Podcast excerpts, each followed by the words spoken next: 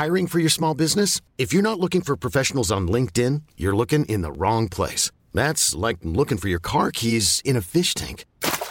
LinkedIn helps you hire professionals you can't find anywhere else, even those who aren't actively searching for a new job but might be open to the perfect role. In a given month, over 70% of LinkedIn users don't even visit other leading job sites. So start looking in the right place. With LinkedIn, you can hire professionals like a professional. Post your free job on linkedin.com slash achieve today. Hold up. What was that? Boring. No flavor. That was as bad as those leftovers you ate all week. Kiki Palmer here, and it's time to say hello to something fresh and guilt-free. Hello Fresh. Jazz up dinner with pecan-crusted chicken or garlic butter shrimp scampi. Now that's music to my mouth. Hello Fresh. Let's get this dinner party started. Discover all the delicious possibilities at hellofresh.com. Hey, it's Ryan Reynolds, and I'm here with Keith, co star of my upcoming film, If, only in theaters, May 17th. Do you want to tell people the big news? All right, I'll do it. Sign up now and you'll get unlimited for $15 a month and six months of Paramount Plus Essential Plan on us. Mintmobile.com slash switch. Upfront payment of $45 equivalent to $15 per month. Unlimited over 40 gigabytes per month. Face lower speeds. Videos at 480p. Active Mint customers by 531.24 get six months of Paramount Plus Essential Plan. Auto renews after six months. Offer ends May 31st, 2024. Separate Paramount Plus registration required. Terms and conditions apply if rated PG. Bonjour et bienvenue sur ce nouvel épisode d'Advocate, le podcast pour découvrir la vraie vie des avocats. Quels sont leurs parcours, leurs activités, mais surtout quel est leur business. Anomia, c'est un cabinet de conseil en stratégie exclusivement dédié au cabinet d'avocats. Concrètement, ce qu'on fait, c'est de la formation business, du coaching business et des missions de conseil en stratégie au sein des cabinets. Aujourd'hui, nous rencontrons maître Bruno Richard, avocat associé en charge du droit public et du droit de la construction chez DWF. Il nous raconte son parcours, son histoire, son amour pour le droit public et sa profession d'avocat. Il raconte comment il est devenu ce qu'il est aujourd'hui et nous sommes certains qu'il inspirera de nombreux auditeurs. Si ce podcast vous plaît, je vous invite à nous apposer un petit 5 étoiles sur Apple Podcast et Spotify, à le partager à vos confrères. C'est ce qui nous permet de continuer à vous produire ces contenus gratuitement. Enfin, avant de vous laisser avec Bruno Richard, je vous invite à lire nos contenus sur le développement commercial des cabinets d'avocats que vous retrouverez dans les ressources de ce podcast. Je vous souhaite une très belle écoute. Eh bien écoutez, bonjour maître Bruno Richard, je suis ravi de vous recevoir sur ce podcast parce que ça fait un peu longtemps que je, vous cours après, mais on a des emplois du temps qui sont tous les deux bien chargés, euh, surtout le vôtre. On a failli se louper aujourd'hui à cause d'un incident TGV, mais vous m'avez fait quand même le plaisir d'être là, donc euh, je suis super content. Bonjour maître Bruno Richard. Merci beaucoup Valentin. Alors d'abord c'est un grand plaisir euh, d'entendre que vous êtes intéressé par euh, le, le droit public des affaires. Ah non, Ça, pas du tout, juste par vous. une bonne chose. Et alors c'est encore plus intéressant et encore plus flatteur d'être intéressé par moi. Et je vous remercie d'une part d'avoir attendu et d'autre part de m'accueillir aussi gentiment. Avec grand plaisir. Alors vous, vous êtes aujourd'hui avocat associé en droit public des affaires au sein du cabinet DWF. Euh, vous n'avez pas toujours été au sein de ce cabinet, et d'ailleurs vous n'avez pas toujours été avocat. Donc ma première question, elle est la même pour tous ceux qui passent à ce micro, c'est Maître Bruno Richard, qui étiez-vous avant de devenir avocat? Alors, d'abord, appelez-moi par mon prénom, c'est quand même Bruno. un petit peu plus convivial, je vous remercie. Euh, avant d'être avocat, alors je suis devenu avocat en 1995, quand je me souviens de ce jour où j'ai prêté serment. Euh, et puis avant, j'ai fait pas mal de choses et j'étais un étudiant euh, pas très très bon en Champagne et puis à Reims et j'ai trouvé j'ai essayé de faire un certain nombre de choses, d'abord par atavisme familial, et puis une certaine pression de mon père qui était médecin, donc j'ai essayé de faire médecine, et puis, euh, et puis malheureusement, ou bien j'étais trop jeune, ou bien j'étais pas assez travailleur, ou bien j'avais, j'étais pas assez bon en maths, enfin voilà, ça a été une catastrophe. Euh, mon père euh, m'en a, a beaucoup voulu, et puis, euh, et, puis, et puis il est passé à autre chose, et puis à un moment, euh, alors, j'ai pas toujours voulu être avocat. Euh, à un moment, je, me suis, je suis allé voir la, fac de droit à Reims, qui était un endroit assez étonnant, assez moderne, assez. euh, je me souviens de ces, ces corolles bizarres euh, qui étaient en fait la fac de droit de Montpellier qui a été implantée à Reims par le ministère de l'Éducation nationale sans se rendre compte que à Montpellier, il y avait 300 jours de soleil par an et qu'à Reims, il y en avait malheureusement un tout petit peu moins. Et donc, c'était un superbe campus, mais qui était fait pour une ville de soleil, ce que Reims, malgré ses grandes qualités, n'est pas tout à fait. Et donc, je me souviens de cette bibliothèque où j'ai passé beaucoup de temps euh, avec des traces de boue partout parce qu'il pleuvait un peu plus qu'à Montpellier et que l'architecture était très ouverte. Et puis on avait à cette époque-là euh, des profs absolument extraordinaires. On avait euh, un, grand nom du droit civil et de la procédure civile, Jacques Normand, qui était quelqu'un de fantastique, Éric Loquin, Hervé Le Nabasque. Euh, il y avait Jean-Christophe Gallou, et puis il y avait quelqu'un que j'avais trouvé absolument lumineux, euh, qui était euh, Guy Carcassonne, qui était un, professeur de droit public assez, assez fantastique. Et puis voilà, avant de vouloir devenir avocat et en étant étudiant, j'avais envie de devenir Guy Carcassonne, d'être professeur agrégé de droit public, de pouvoir faire des cours devant tout le monde avec zéro zéro, euh, zéro note, zéro bouquin, de pouvoir parler d'une manière passionnante de la constitution de la Ve République et toutes celles qui ont précédé. Et c'était quelqu'un qui était euh, absolument fantastique. il maîtrisait, il faisait des cours de trois heures. Il n'y avait pas un moment de, d'ennui. De, de, c'était vraiment un très très brillant esprit un très grand orateur. En plus, il avait un ou deux, une de choses amusantes. Il avait un goût pour on pensait qu'il était daltonien parce qu'il mettait euh, des cravates moutardes avec des chemises violettes et des, vestes parmes. C'était toujours assez bizarre. Il fumait des bidis. Enfin, il était très étonnant. Et puis, euh, et, euh, je me souviens, on était quelques, quelques personnes intéressées par le droit public et on le trouvait fascinant. Et c'était vraiment quelqu'un de remarquable. Et donc, au début, moi, je voulais devenir agrégé de droit public, et puis à un moment, euh, quand on regarde la ligne et qu'elle est très très loin, et puis qu'on se dit qu'à un moment, il va bien falloir gagner sa vie, euh, ben, on peut avoir euh, des chemins un petit peu différents. Donc j'ai bien aimé, puis à un moment, j'ai fait une licence en droit à Reims, j'ai fait une maîtrise à Paris 1, et puis un DEA à Paris 1 encore, avec d'autres profs extraordinaires, euh, qui étaient euh, notamment Étienne Picard et Georges Dupuis, qui étaient un des rares auteurs de droit public dont je crois qu'il était un petit peu maoïste, et qui était un, très fin juriste et un très gentil professeur, animateur de DEA. Et puis j'ai essayé de faire une thèse avec lui, puis à un moment la pression économique a fait qu'il a fallu que je travaille. Et là j'ai retrouvé un quelqu'un de mon pays, en Champagne, donc c'est pour ça que c'est intéressant, les attaches géographiques, euh, qui était euh, euh, avocat au Conseil d'État et à la Cour de cassation. Et puis, bah, à partir de là, je suis devenu, j'ai travaillé pendant trois ans avec lui, ça a été un, un grand bonheur. J'ai appris plein de choses. Et puis après, j'ai fait un stage chez Gide euh, au moment où il crée le département droit public. Et puis bah, là, je suis un peu devenu avocat. voilà euh, qui j'étais avant et puis qui j'étais après. Très clair. Et donc, du coup, vous, vous abandonnez cette idée de devenir agrégé en droit public. Vous, vous allez finalement euh, vers ben, la vie, c'est-à-dire qu'il faut mm. que vous puissiez finalement vous financer, vivre à Paris, etc. Vous devenez avocat, vous faites un stage chez Gide, vous commencez votre première collaboration dans quel cabinet?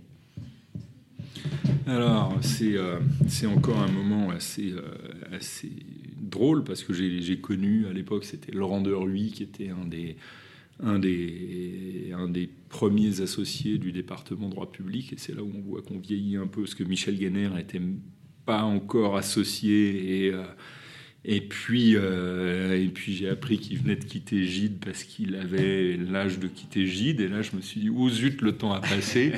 et euh, je me souviens de Laurent et de Michel. Et ils étaient tous les deux euh, très, très intéressants, très volontaires, très animateurs de, de, de cette chose qui n'existait pas vraiment encore, qui était le droit public des affaires, avec un mélange. Il faut, il faut voir d'où partent ces, ces disciplines. Le droit public, euh, moi je me souviens de, ce, de ce DEA où on m'a regardé en disant mais euh, un DEA de droit public, mais t'es fou, tu veux devenir agrégé de droit? Oui. Euh, ou alors tu veux devenir postier à Montauban? Non, pas vraiment. Je n'ai pas envie de faire des concours administratifs, j'ai envie de faire des choses autour d'un certain nombre de contrats, de, de, choses comme ça, de contentieux administratifs. Et à ce moment-là, c'était encore quelque chose qui était euh, il y a eu une réforme législative euh, extrêmement importante qui a été la réorganisation du contentieux administratif. Et en fait, avant, le droit public était un droit qui était assez contentieux est assez la réserve des avocats au Conseil d'État et à la Cour de cassation, c'est-à-dire, euh, pour le dire très vite, une centaine d'avocats implantés à Paris qui monopolisaient la chose, et puis le droit public était très peu pratiqué, pas beaucoup, il y avait quelques spécialistes très renommés, comme Jean-Pierre Boivin, comme François Sureau, euh, comme quelques, quelques grands noms de, ce, de, de cette discipline, comme Laurent Richer, mais c'était très un peu comme la propriété intellectuelle ou des choses. C'était vraiment une discipline de niche. Et à un moment, le, le développement de, de, des compagnies fermières, de toutes celles qu'aujourd'hui on appelle gestionnaires d'infrastructures, de transport, d'eau, d'électricité, d'énergie, euh, de choses comme ça, c'est fait dans ces années-là. Et avec elles, le développement euh, des contrats, de leurs actes, de la gestion de leur domaine, de la gestion de leurs biens, de, de, de tout, toute leur activité économique. Et ça s'est développé dans ces années-là. Et le pari qui avait été celui de Gide et celui d'un certain nombre d'autres cabinets à ce moment-là a été assez, euh, assez intéressant et la discipline s'est beaucoup développée. Et donc le droit public des affaires est né de cette manière-là je ne sais pas, mais en tout cas, j'ai l'impression d'avoir vu ça comme ça, et c'était quelque chose euh, qui, euh, qui, était intéressant et qui, qui, permettait de, d'avancer. De, Donc, pour répondre à votre question, en 1995, j'ai l'impression de parler du, du, temps des dinosaures. je me suis retrouvé avec donc mon diplôme de, tout jeune avocat, et puis avec une grande question qui était qu'est-ce que j'en fais maintenant? Et donc je me souviens, j'avais trois, trois propositions. Euh, L'une, c'était euh, celle d'un cabinet américain euh, qui était Will Kiffar à l'époque. Je me souviens d'un rendez-vous assez fascinant avec Kirsten Van Riel, qui était le, patron à l'époque de ce, cabinet. Et d'un rendez-vous un soir. Il faut se replacer à l'époque où aujourd'hui si je dis aux plus jeunes de mon équipe que j'ai connu les Ronéo, et c'est vrai que j'ai connu les Ronéo, et puis aussi les fax en papier thermique, et puis aussi toutes ces choses-là. Ils me disent Mais, mais c'est pas possible, vous étiez à l'école avec, avec André de Lobader ou, ou quelque chose comme ça. Et non, non, non, c'était il n'y a pas si longtemps que ça, et je me souviens où j'arrivais de, de, de, de, de mes études, et j'ai été reçu dans le bureau d'un antiquaire de marine avec des, des, appareils super sophistiqués où il parlait à quelqu'un qui était à l'autre bout du monde et euh, c'était assez, assez étonnant. Et puis bon, ben maintenant, quand vous regardez les conférences téléphoniques, les mails, le Teams, etc., vous pouvez contacter n'importe qui à n'importe quelle heure. J'ai plaidé à Nouméa l'autre jour. J'étais très content. Je me suis dit, ah, je vais enfin y aller euh, en Nouvelle-Calédonie. Et puis, et puis, et puis bah, finalement, ça s'est résolu par un lien Teams et, euh, c'était beaucoup moins rigolo. Et, euh, donc, avec la grande question de savoir s'il fallait mettre sa robe dans sa salle de conférence avec le greffier qui disait oui et le président qui disait qu'ils s'en fichaient. Et donc, j'avais cette proposition. Puis j'avais deux cabinets français, un qui était Hugo Lepage et l'autre qui était Rambo Martel. Et euh, j'ai choisi euh, à la fin la proposition de Rambo Martel et j'y ai passé euh, des années assez, assez extraordinaires, de 1995 à 2010-2011, avec une évolution fascinante du marché du droit, de la taille du cabinet, de ses interlocuteurs, de son développement une très belle, euh, un très beau schisme euh, en 2006 ou 7, 2006 je crois, euh, où un certain nombre d'associés sont partis et d'autres sont restés. Une fusion avec un cabinet américain qui était Watson Farley, qui avait fusionné avec Auric et qui est devenu Auric Rambo Martel, où on s'est, on s'est, on s'est énormément euh, amusé à, voir ça. Euh, c'était, ça a vraiment été quelque chose qui était euh, très, très, très étonnant de, voir ce cabinet très, très français s'assembler avec une équipe très internationale et ça sont été des années fascinantes, notamment avec des profils très d'avocats remarquables comme, euh, comme Sam Golchani, comme, euh, comme Jean-Pierre. Enfin, Sam Golchani et Jean-Pierre Martel dans le même cabinet, c'est quelque chose d'assez. Euh, voilà, on, on, on, coche presque toutes les cases. Et puis, il y avait d'autres personnes qui étaient tout à fait remarquables et étonnantes comme, comme Pascal Agboibor, comme Jean-Marc Zampin, euh, et qui sont, qui sont restés Pascal qui a d'ailleurs créé le cabinet des affaires derrière, Sam qui est parti chez White Case et Jean-Pierre euh, qui est resté chez, chez lui. Absolument. Et alors, comment vous, vous évoluez pendant toutes ces années-là, donc pendant 15 ans au sein du cabinet euh, Rambaud-Martel, devenu a posteriori Auric Rambaud-Martel, finalement vous arrivez en tant que tout jeune collaborateur et vous repartez là-bas en tant qu'associé. Mm. Donc concrètement, comment ça évolue en interne? Comment vous développez votre comment vous imposez au sein du cabinet et comment finalement vous imposez aussi cette pratique euh, du droit public des affaires Alors, deux, deux ou trois choses. D'abord, chez Rambo Martel, la tradition, c'était d'associer les gens. C'était de dire très vite aux collaborateurs si ça allait ou pas. Et donc, euh, en, moins d'un an, euh, on, faisait un peu le tour des gens et on leur expliquait que ça convenait ou ça ne convenait pas. Enfin, en tout cas, pas forcément qu'ils étaient bons ou mauvais, mais simplement que la manière dont ils se comportaient n'était pas forcément la manière dont on souhaitait qu'ils soient au 25 boulevard de l'Amiral Bruix. Et puis, euh, ensuite de ça, on, essayait de constituer une équipe qui durait assez longtemps. J'ai eu des, relations euh, professionnelles fortes avec, euh, avec Emmanuel Perrault, avec Philippe Gossens, qui sont aujourd'hui euh, l'un dans, dans, dans, son, l'une dans son, dans son cabinet et l'autre dans un cabinet assez euh, réputé qui est Altana. Christophe Lapp, avec qui j'ai travaillé pendant, pendant longtemps aussi, qui a été quelqu'un de, de super smart dans, le, dans la perception justement de, du développement du droit public des affaires et de la construction.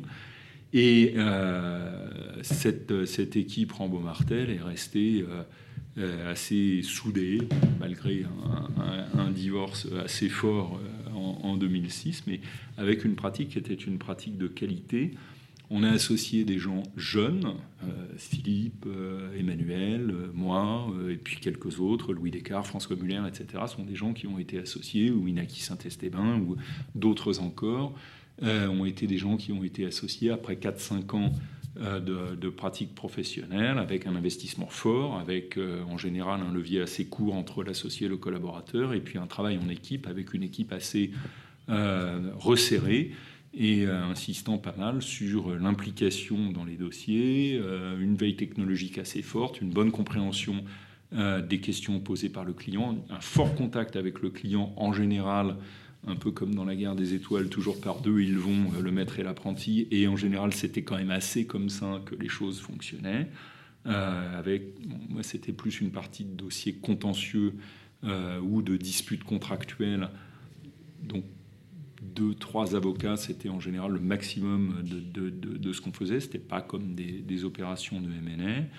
Et euh, ça a vraiment créé une manière de fonctionner qui était assez importante et intéressant, assez intéressante, pardon, qui, euh, qui, a, qui a pas mal euh, imprimé, je dirais, sur ce que je viens d'évoquer, et où on a créé des, groupes de pratique avec des, professionnels de qualité qui viennent un peu de cette, de cette école de cette école-là, qui était à un moment bah, boulevard de l'Amiral Maurix, et on a tous un, attachement à, à, cette époque. Et on a été lâché au bout de 5-6 ans d'exercice professionnel euh, dans le grand bain, euh, où il y avait un exercice assez difficile qui consistait à dire alors on est une équipe, mais c'est-à-dire que quand même je vais garder mes clients et euh, vous allez vous débrouiller tout seul pour essayer de vous développer, qui est finalement quelque chose d'assez vache quand on a travaillé pendant plusieurs années au développement euh, euh, d'une activité, d'une relation avec des clients, d'une relation avec des entreprises. Et c'est vrai que c'est assez étonnant d'avoir ce monde où on a des entreprises euh, structurées, importantes, qui développent leur direction juridique d'un côté, et puis de l'autre côté, des équipes qui restent assez artisanales, je dirais, d'une certaine façon. Et il y a une confrontation de ces deux mondes, je trouve, qui est très intéressante à observer et avec euh, des, parfois des, des, moments où ça, ça, marche bien et ça, ça, ça s'imbrique bien, et puis d'autres où euh, on se rend compte qu'on pourrait peut-être, euh, du côté des avocats, s'inspirer de l'entreprise, et du côté de l'entreprise, s'inspirer des avocats.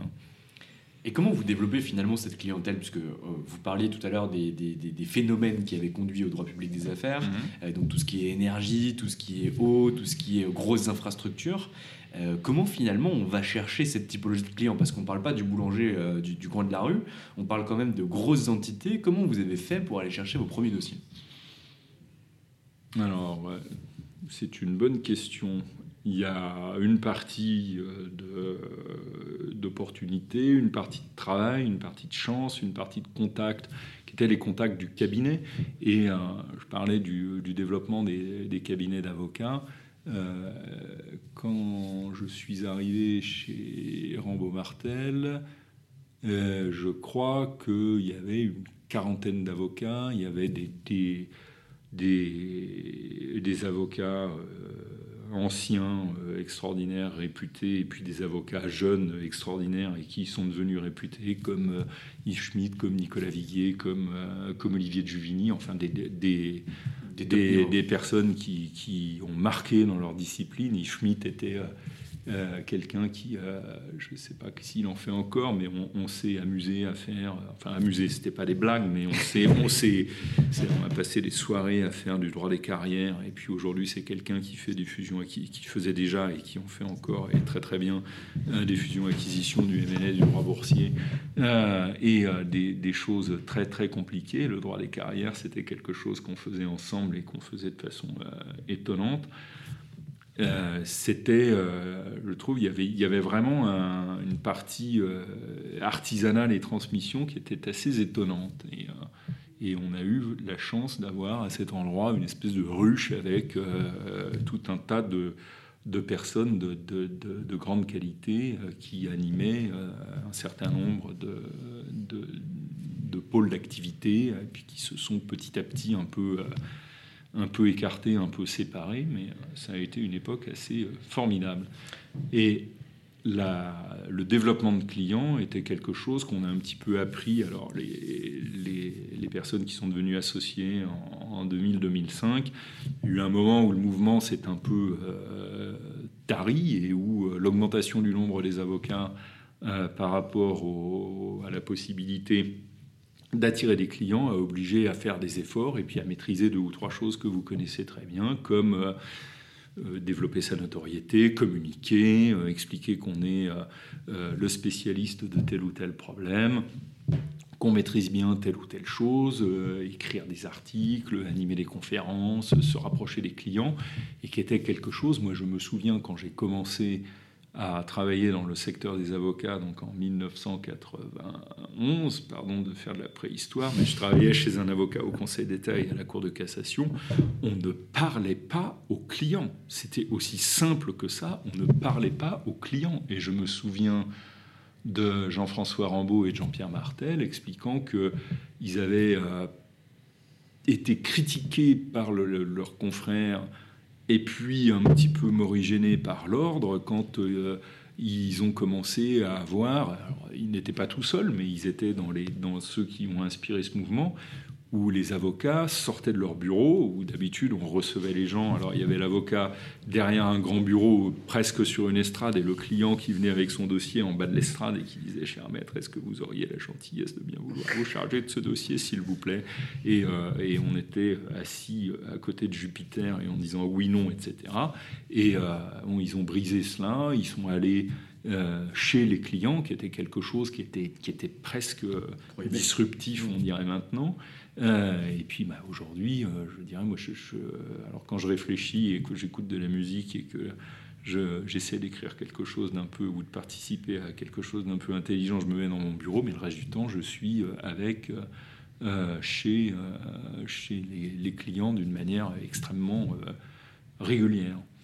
Vous restez 15 ans chez Rambo Martel, devenu Auric Rambo Martel, et vous décidez de partir.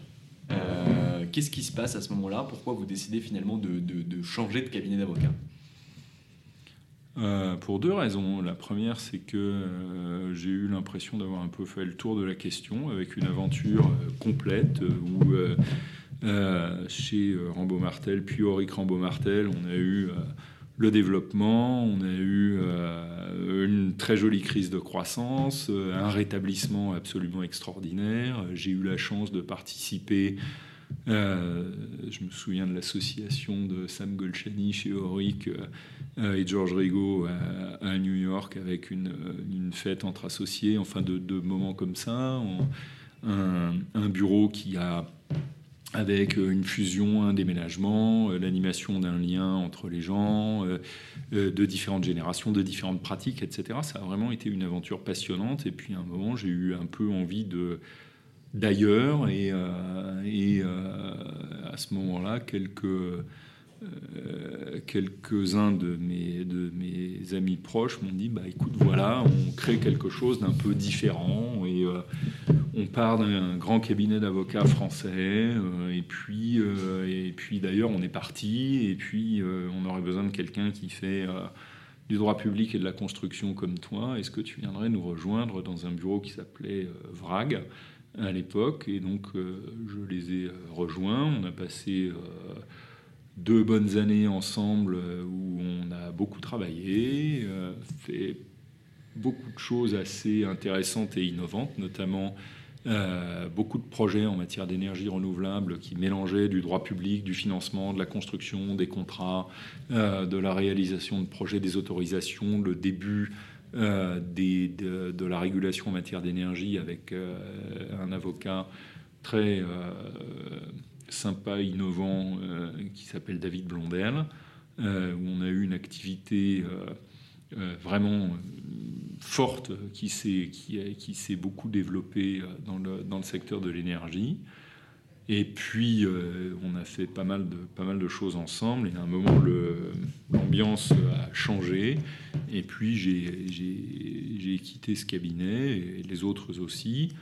J'ai rejoint ensuite euh, un cabinet qui s'appelle Evershed Sutherland avec, euh, avec Boris Martor qui cherchait euh, quelqu'un qui faisait du droit public et du droit de la construction. Donc, une preuve que c'est un, un, secteur qui, qui intéresse avec une pratique en France assez solide sur des PPP, des contentieux de marché, de passation et d'exécution de marché, des problèmes de droit administratif autres, type euh, énergie, type euh, permitting divers et variés, type euh, régulation en général, et puis, et puis j'y suis et puis en France et à l'étranger aussi.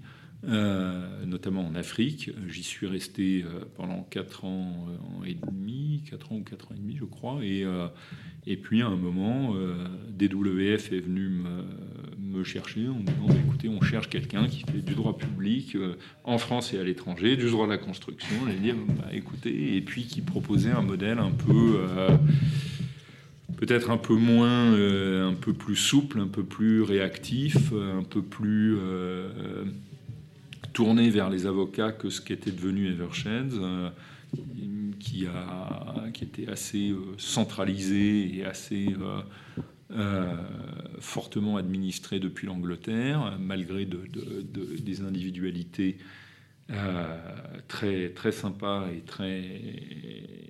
très, dynamiques à Paris, mais c'était assez difficile d'exister dans un, cabinet qui était, très euh, concentré vers l'Angleterre. et puis, bah voilà, ça fait un peu plus d'un an maintenant que je suis chez DWF. Alors, est-ce que vous pourriez nous parler un petit peu du cabinet des WF et, de ce que c'est concrètement? Parce que c'est vrai que on n'a jamais reçu d'associé chez des WF, vous êtes le premier, euh, et, découvrir un petit peu ce modèle qui est super intéressant. Bah écoutez, merci. Alors, le DWF, c'est un cabinet euh, anglais euh, qui est assez innovant et assez moderne. Je crois que c'est un des seuls, alors je ne sais pas, je n'ai pas vérifié ça il y a longtemps, mais c'est un des seuls cabinets qui aujourd'hui s'est introduit en bourse. Euh, alors c'est à la fois euh, significatif et, pas beaucoup non plus parce que euh, parce que est en train de parler d'une collectivité qui représente moins de 5000 personnes dans le monde, ce qui est à l'échelle d'une famille, c'est gigantesque. À l'échelle d'un groupe international euh, bien implanté, c'est pas grand-chose.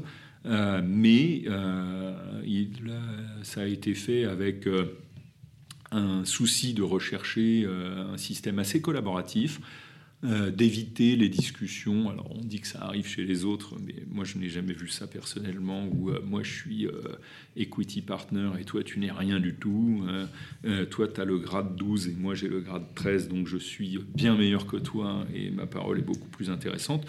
Chez DWF, tout le monde a voix au chapitre.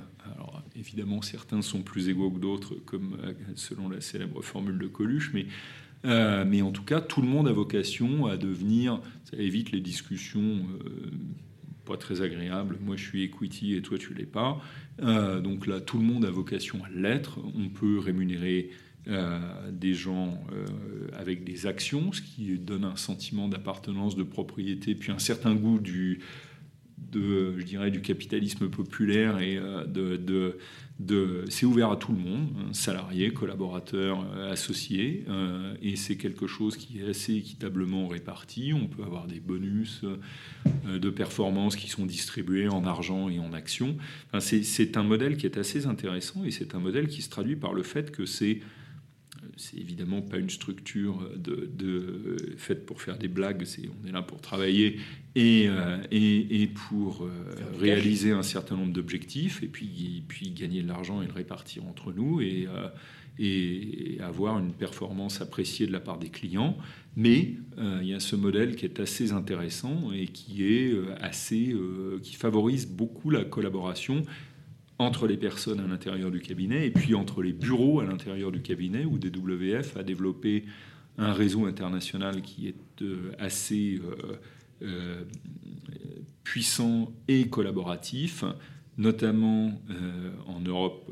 Ils sont très présents en Angleterre, ils sont aussi présents, on vient de se développer au Canada, ce qui est assez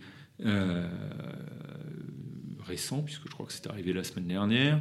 On a des bureaux au Moyen-Orient qui sont de grande qualité avec euh, des, professionnels très intéressants, notamment dans le, secteur de la construction. Euh, DWF s'est implanté en Arabie Saoudite, qui est quelque chose, un marché, si on en croit le plan d'investissement dans les infrastructures, euh, est un marché porteur avec une croissance s'ils réalisent tous leurs, tous leurs objectifs à plusieurs chiffres pendant de nombreuses années. déjà les Jeux olympiques, enfin les Jeux euh, asiatiques d'hiver. Oui, alors après, euh, après la question... Pour l'infra, c'est pas mal. Voilà, oui, oui, oui. Alors après, la, la, question d'aller jouer au foot en plein été au Qatar ou, euh, ou d'aller faire du ski en plein été dans le désert est un peu curieuse, mais... Euh, vous avez d'autres euh, très très beaux projets comme euh, le développement de, la mégalopole de Riyad, comme Aloula qui est quelque chose d'assez extraordinaire où le royaume voudrait avoir une sorte de, de cité qui assemble à la fois euh, des ruines antiques et la Silicon Valley l'un à côté de l'autre, euh, l'une à côté de l'autre, avec des, des, sujets euh, de, de, contraste qui sont, qui sont assez intéressants. et c'est un plan d'investissement pluriannuel qui, est, qui, qui, qui, donne le vertige. Et qui, va appeler évidemment beaucoup d'ingénierie juridique autour euh, du financement de projet, de la réalisation, de l'exécution, euh, de toutes les difficultés euh, de, création de nouvelles structures, d'éventuels contentieux qui y seront liés. il va y avoir une activité absolument gigantesque avec avec bah, évidemment tous les grands groupes français et puis d'autres internationaux évidemment qui d'ingénierie, de, construction, euh, qui vont notamment pour ce qui concerne mon secteur, qui vont, euh, qui vont regarder ça d'un œil euh, très intéressé. Alors je, repars sur vos, propos liminaires par rapport à, DWF. Le fait que ce cabinet, que votre cabinet soit coté en bourse, ça signifie que quelqu'un comme moi, c'est-à-dire un non-avocat, puisse acquérir des actions du cabinet DWF. Je crois que pour l'instant, c'est réservé aux professionnels.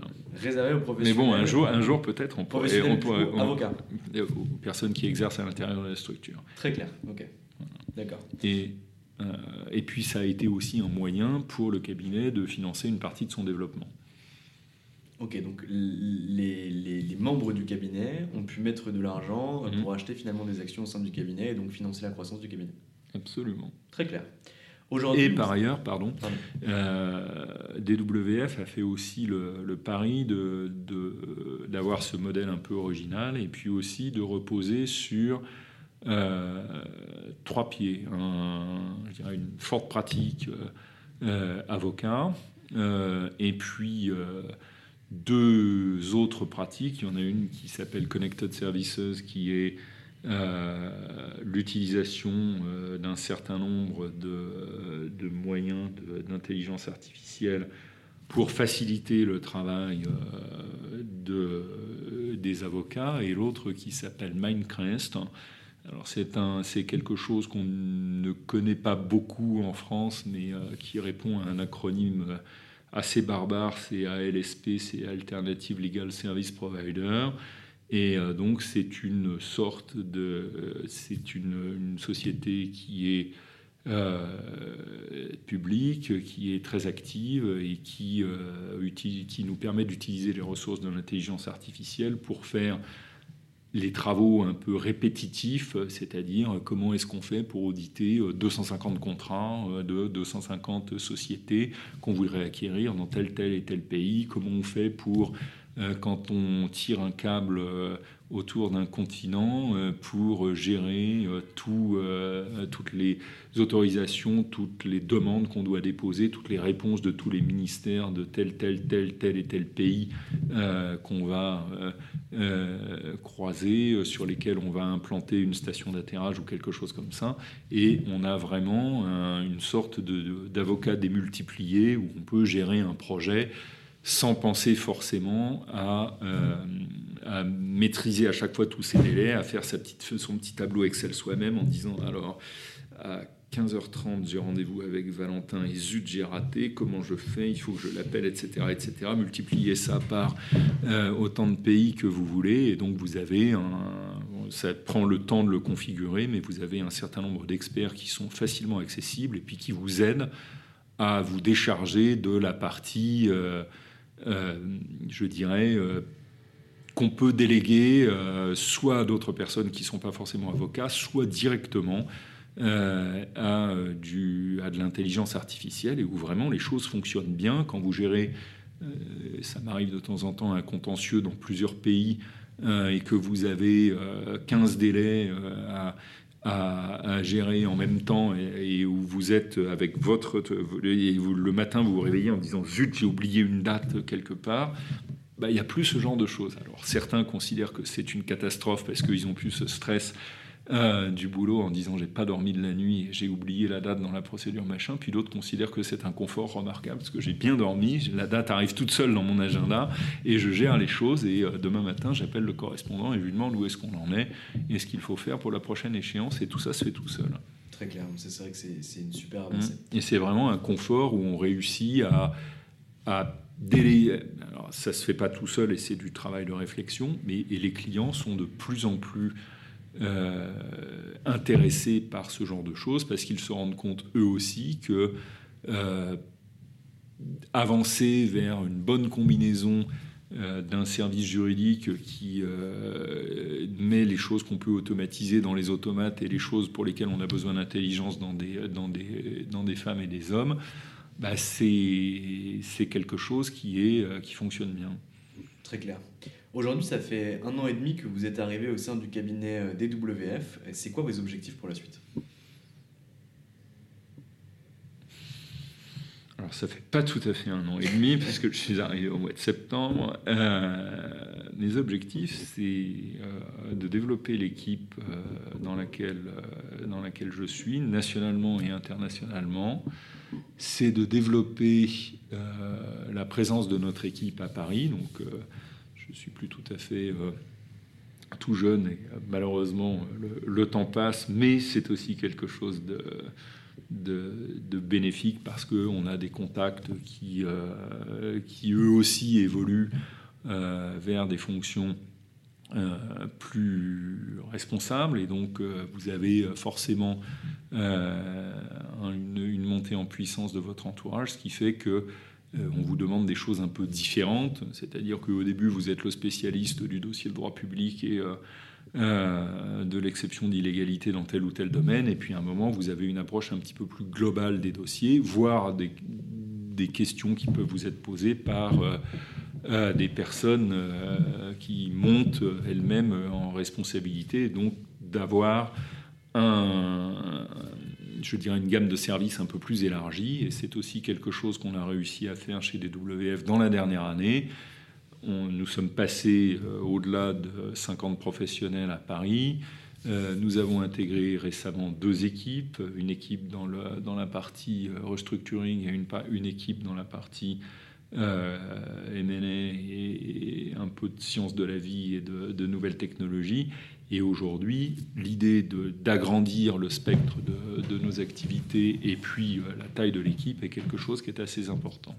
Très clair. Euh, je vous ai pris beaucoup de temps, maître, euh, et euh, vous avez déjà eu une après-midi extrêmement chargée. J'ai une dernière question pour vous. c'est la minute Bruno, Bruno Richard. elle peut être à destination de vos confrères, de vos consoeurs, de vos clients, de qui vous voulez. je vous laisse la parole pour votre message de la minute Bruno Richard. c'est très gentil, merci. Comme, on disait dans le temps, in cauda venenum. Bah, moi, je trouve que le, métier d'avocat, c'est difficile euh, parce qu'on fait beaucoup de choses différentes. Hein. Euh, c'est très intéressant, c'est exigeant. Euh, ça développe la, curiosité, le souci du réseau, et je trouve que c'est quelque chose qui rend assez heureux et qui permet d'éviter de, de, faire des choses répétitives. Et dans cette mesure, je trouve que c'est assez satisfaisant. Cher maître, je vous remercie pour le temps que vous m'avez accordé et surtout d'être venu jusqu'ici. Euh, bon courage pour vos projets et à très vite. Eh bien, merci à vous. Et voilà, c'est fini pour aujourd'hui. J'espère que cet épisode vous a plu. Pour découvrir tous les contenus qu'Anomia propose, vous pouvez vous rendre sur www.anomia.fr. Vous y trouverez des vidéos, des podcasts, des articles et également nos propositions de formation et d'accompagnement dédiées aux avocats, dédiées au business des avocats. Je vous souhaite une excellente journée et n'hésitez surtout pas à nous contacter. À bientôt.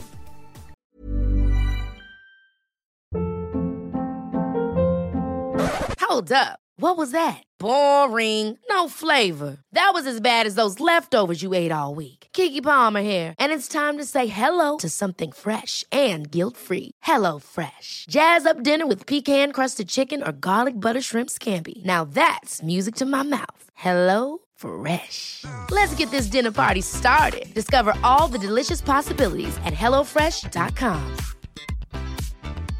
Want to get a chiseled look in the jawline? Sculpt and shape your jawline with added volume from Juvederm Volux XC. Juvederm Volux XC is an injectable gel specifically designed to be robust enough to improve moderate to severe loss of jawline definition. And it is the first and only hyaluronic acid filler approved for the jawline. Add volume to your jawline for a chiseled look with Juvederm Volux XC. For important safety information and to find a licensed specialist, visit juvederm.com that's J U V E D E R M.com. Not for people with severe allergic reactions, allergies to lidocaine, or the proteins used in Juvederm. Common side effects include injection site redness, swelling, pain, tenderness, firmness, lumps, bumps, bruising, discoloration, or itching. There's a risk of unintentional injection into a blood vessel, which can cause vision abnormalities, blindness, stroke, temporary scabs, or scarring. Talk to a licensed specialist to find out if it's right for you. Visit juvederm.com. That's J U V E D E R M.com.